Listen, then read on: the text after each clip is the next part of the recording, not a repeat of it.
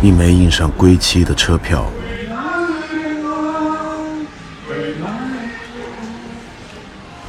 是忙碌一年最好的句号。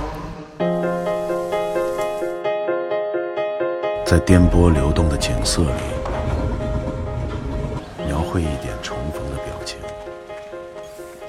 故土的温度，捂热了岁末的寒。欢迎欢迎，还算顺利啊！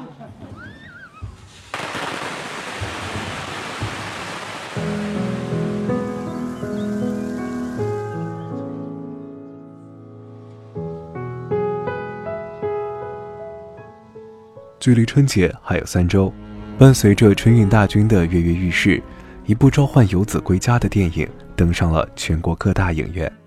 这部电影没有自带流量的明星大咖，没有炫目的特效，甚至没有跌宕起伏的故事情节，却在进入大众视野前先声夺人，成为了2018年华语电影中的一匹黑马。纪录片《四个春天》一举摘得 FIRST 青年电影展最佳纪录长片，西湖国际纪录片展映评委会特别关注，并闯入台北金马奖，获得两项提名。尽管这是一部以极低成本完成的处女作，尽管导演陆庆义是自学成才，其实《四个春天》是双生子。除了电影，也是陆庆义的第一本随笔集。二零一二年，他不但在豆瓣网上传了回家过年的照片，还写了一篇文章《我妈》，两千六百七十五个点赞，一千零一十二个转发，至今都称得上是豆瓣爆款。我妈是个雷厉风行又很心疼孩子的人，去沈阳看女儿，第一次坐飞机，带了腊肉、辣椒面儿。干香菇、千层底布鞋、盐酸菜，除了托运，浑身披挂了是大包小包，汗湿的头发胡乱地贴在脸上，走在机场大厅，活像一个移动的杂货铺。嗨，想来我们每次春节离家，爸妈也都是这样的，恨不能把整个房子都塞进我们的背包里吧。二零一三年，他又写了一篇《我爸》，这一篇更是火爆。获得了一万两千一百四十六个点赞，六千九百四十三个转发。文章中，我爸是个无比儒雅的文艺青年，他每晚都悄默声的去每个人房间里给家里人开电热毯，能摆弄二十多种乐器，还喜欢用 DV 东拍西拍回家剪成视频自娱自乐。无论对待孩子还是伴侣，他从不多做要求，也很少抱怨。总是以一种温柔的情怀挑起家庭的担当。从小被教育多了，看看别人家孩子，也好想把这篇文章发给我爸，看看别人家的爹啊。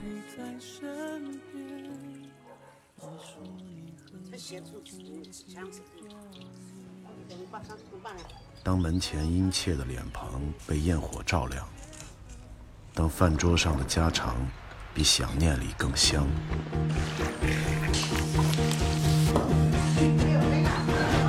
来来来，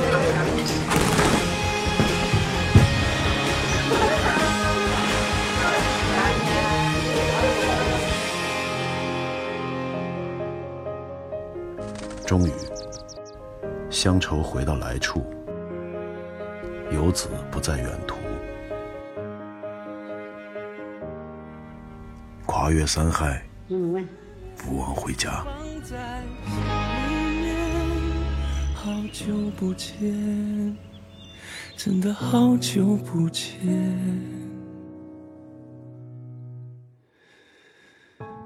又过了几个春天，我知道你一直在身边。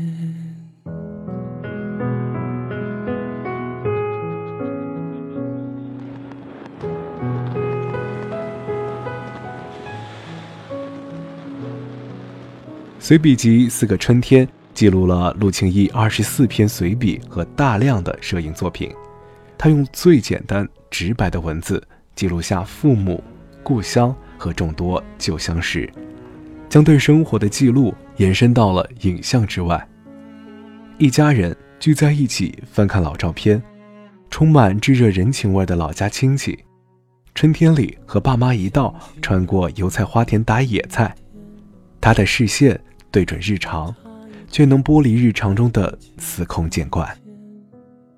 在他的文字里，做腌菜是美的，搭车野游是美的，沟壑纵横的面庞是美的，生活本身是美的，记忆里那些记不清的片段，也都是美的。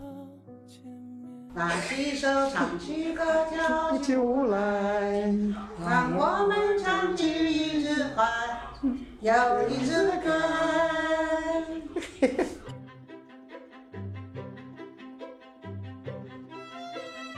爱意凶胆的年岁，他勇敢唱着心事给谁？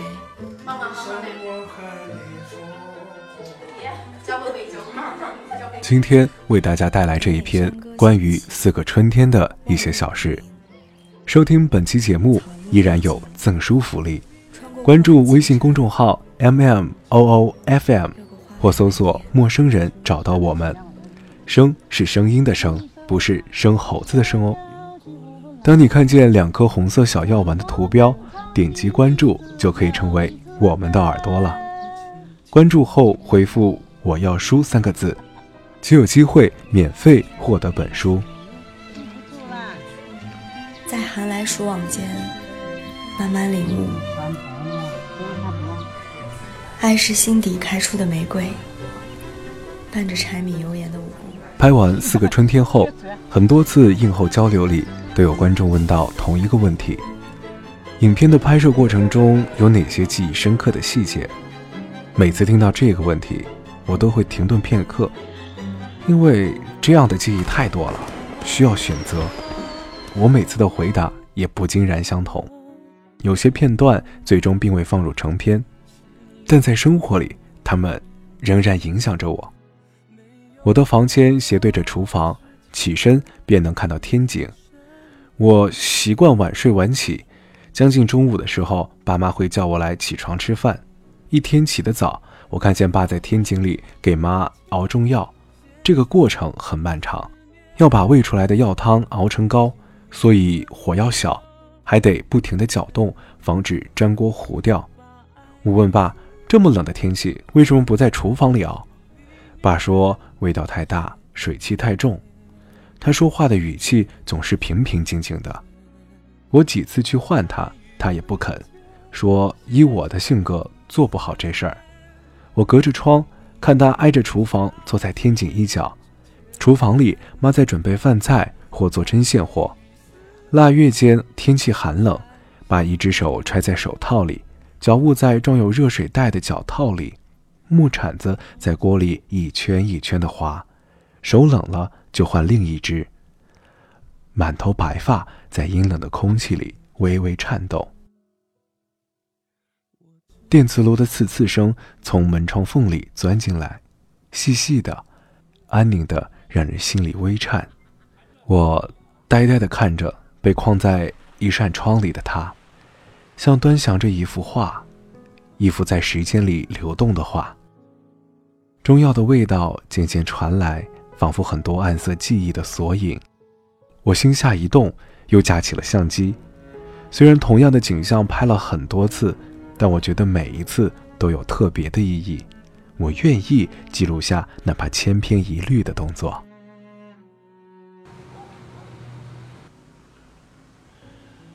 今晚是九七年春节。光阴的故事，何止几张匆匆泛黄的相纸？一晃就是几十年。踏过这道门。又经历几次重逢和转身，日子里难解的答案，就去彼此身上找吧。我能陪你几天算几天，陪你几年算几年。试着原谅人生的平凡，轻轻把疲惫的世界放下，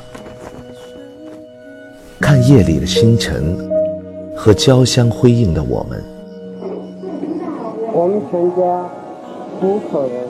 光度呈现，这是我弟弟经常的搞事情。而总有一天呢，你要学会成为自己的家，再找到另一个家。刚拍了一会儿，妈从厨房里出来，手里拿着做了一半的小鞋子，老花镜垂到鼻翼。他在爸侧后方站了好久，低头看着锅里搅动的木铲。爸没有回头，依然注视着手中的火箭。我们三人的目光就这样以不同的方式和心情聚焦在那把木铲上，这感觉很奇异，仿佛那稳固的律动里有一个情感的结把我们绑在了一起。过了一会儿，妈眼神恍惚起来，似乎神思已经飘远了。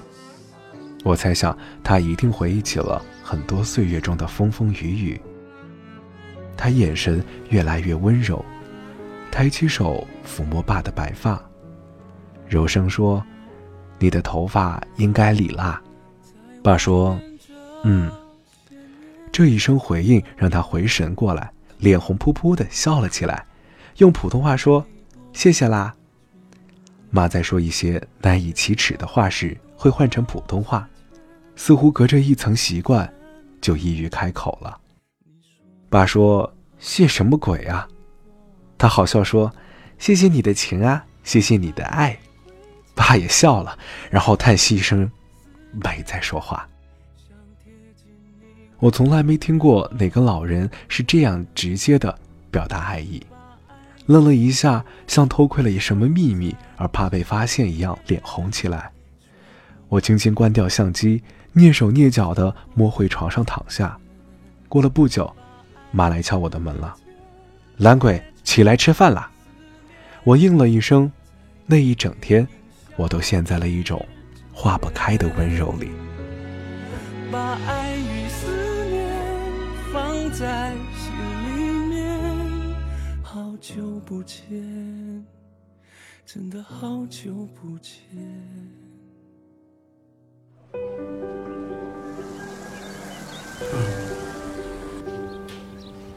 大概是放了太多想念，心里才在寄语的路上隆隆作响。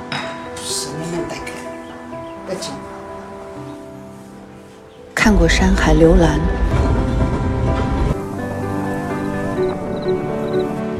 城市花火，却不敢凝望。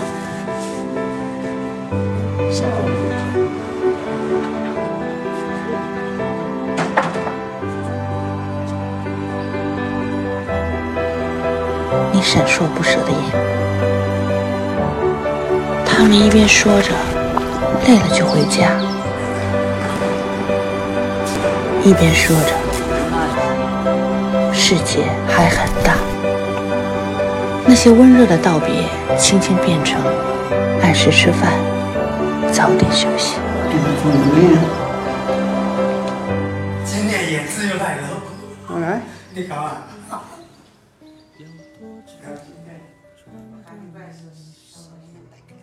一年除夕午夜饭后，我正在洗碗，爸妈打开了电视等春晚，房间突然都黑了下来，停电了。愣了一下后，黑暗里响起了爸的笑声，哈哈，好玩。他突如其来的快乐点燃了我们的情绪，都跟着笑了起来。我掏出火机打量去找蜡烛，隐约看到妈坐在路灯透窗而来的微光里左顾右盼。一时间不知如何是好，也没有供电局的电话，互相讨论了一会儿。妈拍桌说：“这电爱来不来，干脆去山里走走。”于是，一家人穿衣换鞋，说说笑笑往城外走去。那真是一个特别的除夕之夜，父母面对突发情况的淡定让人钦佩。我这一生从未听过他们说一句抱怨的话，遭遇任何状况。都坦然面对。也是那年暮春的一日，下午我和爸在客厅聊起了他的童年，不知怎么睡着了。傍晚醒来，天已黑透，迷迷糊糊中隐约听到了小提琴声，爸又在练琴了。我心念一动，抓起相机，找遍楼上楼下也不见他踪影，我才恍然大悟，跑去楼顶。琴音渐渐清晰，爸背对我站在天台一侧，不远处的橘色路灯把他映成了剪影。逆光下，他的几缕银发闪着光，在微风里飘动。暖调的夜色把纷扰嘈杂的世界抹成了一幅洁净的画面。我站在他身后，静静地看着。在某一刻，我希望这画面永远静止。我们父子就这样相对而立。等他暂停下来，我问：“怎么到楼顶拉琴？”他说：“我看你睡着，怕吵醒你，就跑上来练。”说着微笑起来，那笑容里，每个细胞都焕发出无尽的柔情。蓝色的天空像大海一样，宽阔的大路上尘土飞扬，翻山越过海洋来自各方，千万个青年人欢喜一堂，拉起手唱起歌跳起舞来。让我们唱一支又一支歌。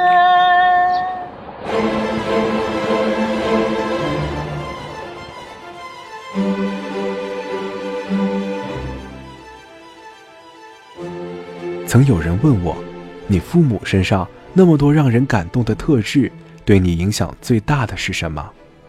我想了想，回答说：温柔。温柔能带来这世上。最美好的东西。今天的节目到这里就结束了。如果你喜欢主播为你推荐的这本书，可自行前往各大平台入手。想免费获得赠书，请关注微信公众号 m m o o f m 或搜索“陌生人”找到我们。声是声音的声，不是生猴子的生哦。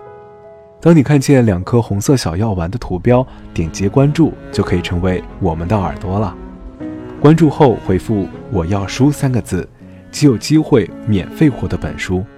我们下期节目再见。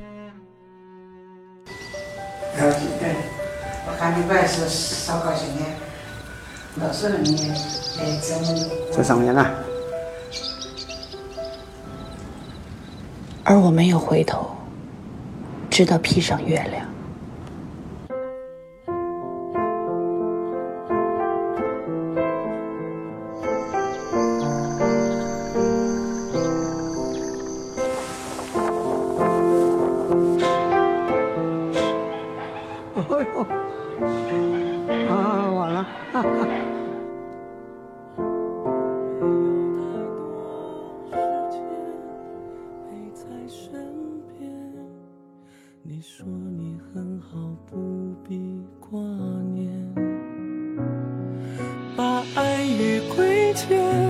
写成思念，在你背影消失之前，